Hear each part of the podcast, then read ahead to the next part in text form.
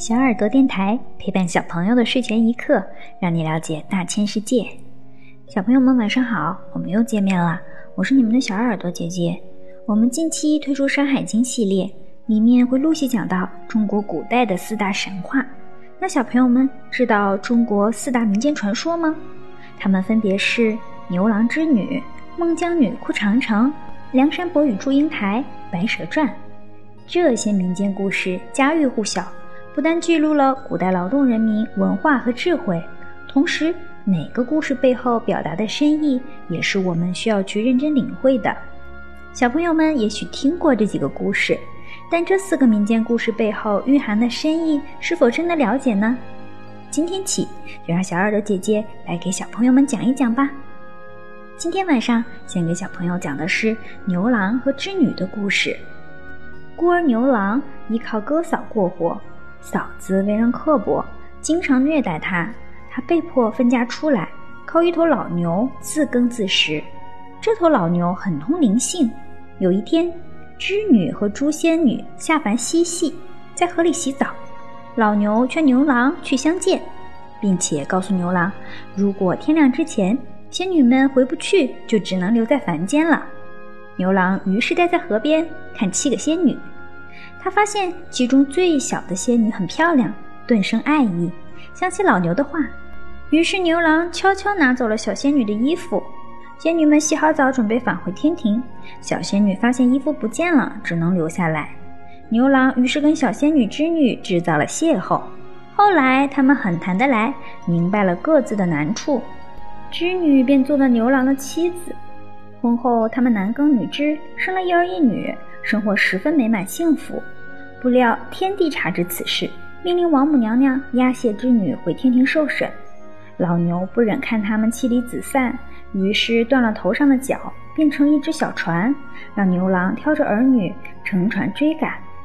眼看就要追上织女了，王母娘娘忽然拔下头上的金钗，在天宫画出一条波涛滚滚的银河，牛郎无法过河。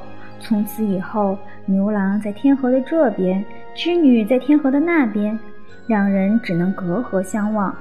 他们坚贞的爱情感动了喜鹊，无数喜鹊飞来，用身体搭成一道跨越天河的彩桥，让牛郎织女在天河上相会。王母无奈，只好允许牛郎织女每年七月七日在鹊桥上面会面一次。从此，每年农历七月初七的夜晚，就会有一群群喜鹊飞来，在天河上搭起一座鹊桥，让牛郎织女在桥上相会。有一首古诗《鹊桥仙》，就描述了这个凄美的爱情故事。让我们一起来听一听《鹊桥仙》宋·秦观。纤云弄巧，飞星传恨。银汉迢迢暗度，金凤玉露一相逢。便胜却人间无数，柔情似水，佳期如梦。忍顾鹊桥归路，两情若是久长时，又岂在朝朝暮暮。每到农历七月初七，相传牛郎织女鹊桥相会的日子，可以看到天上繁星闪耀，一道白茫茫的银河贯穿南北。银河的东西两岸各有一颗闪亮的星星，隔河相望，遥遥相对，那就是牛郎和织女化成了牵牛星和织女星。姑娘们来到花前月下。抬头仰望星空，寻找银河两边的牛郎星和织女星，希望能看到他们一年一度的相会，祈求上天能让自己像织女那样心灵手巧，祈祷自己能有如意称心的美满婚姻。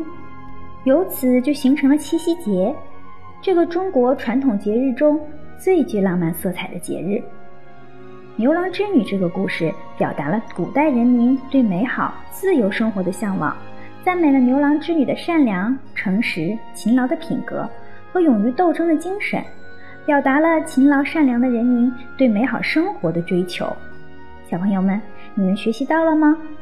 好了，关于牛郎织女的故事和七夕节的知识，今天就讲到这里啦，明天我们讲的是孟姜女哭长城的故事。如果小朋友们想要继续了解大千世界更多知识，可以请爸爸妈妈关注我们的微信公众号“小耳朵听大世界”，也可以上喜马拉雅、荔枝和蜻蜓去收听我们的节目。我们明天晚上不见不散，小朋友们晚安。